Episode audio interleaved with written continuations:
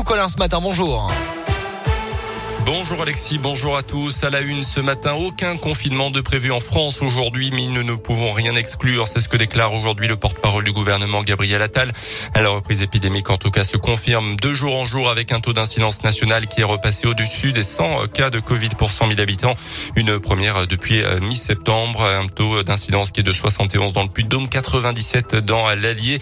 Euh, je rappelle que le port du masque est redevenu obligatoire à l'école primaire hier dans l'ensemble des départements. L'hypothèse du suicide confirmée dans la mort d'un détenu de la prison de la Talaudière près de Saint-Etienne jeudi dernier retrouvé mort dans sa cellule. Ce jeune homme de 27 ans, euh, domicilié dans le Puy-de-Dôme, était mis en cause d'une série d'agressions sexuelles et de tentatives de viol dans la Loire et en Auvergne justement. À retenir également la nouvelle mobilisation des agents de sûreté de l'aéroport de Clermont. Aujourd'hui, un préavis de grève a été déposé au niveau national. Euh, selon les syndicats, le mouvement sera suivi par 98% des agents en Auvergne avec un rassemblement en ce moment devant l'aéroport euh, pour contester entre autres la suppression d'une prime correspondant au 13e mois. Une bonne nouvelle du côté du niveau scolaire de nos enfants. Les élèves de CP, CE1 et aussi 6e ont rattrapé leur retard pris pendant le premier confinement de 2020.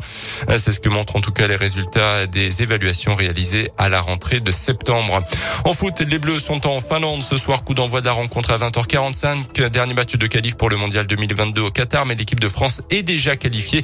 Hier, le Danemark, l'Angleterre et la Suisse ont décroché leur ticket pour la Coupe du Monde à leur tour.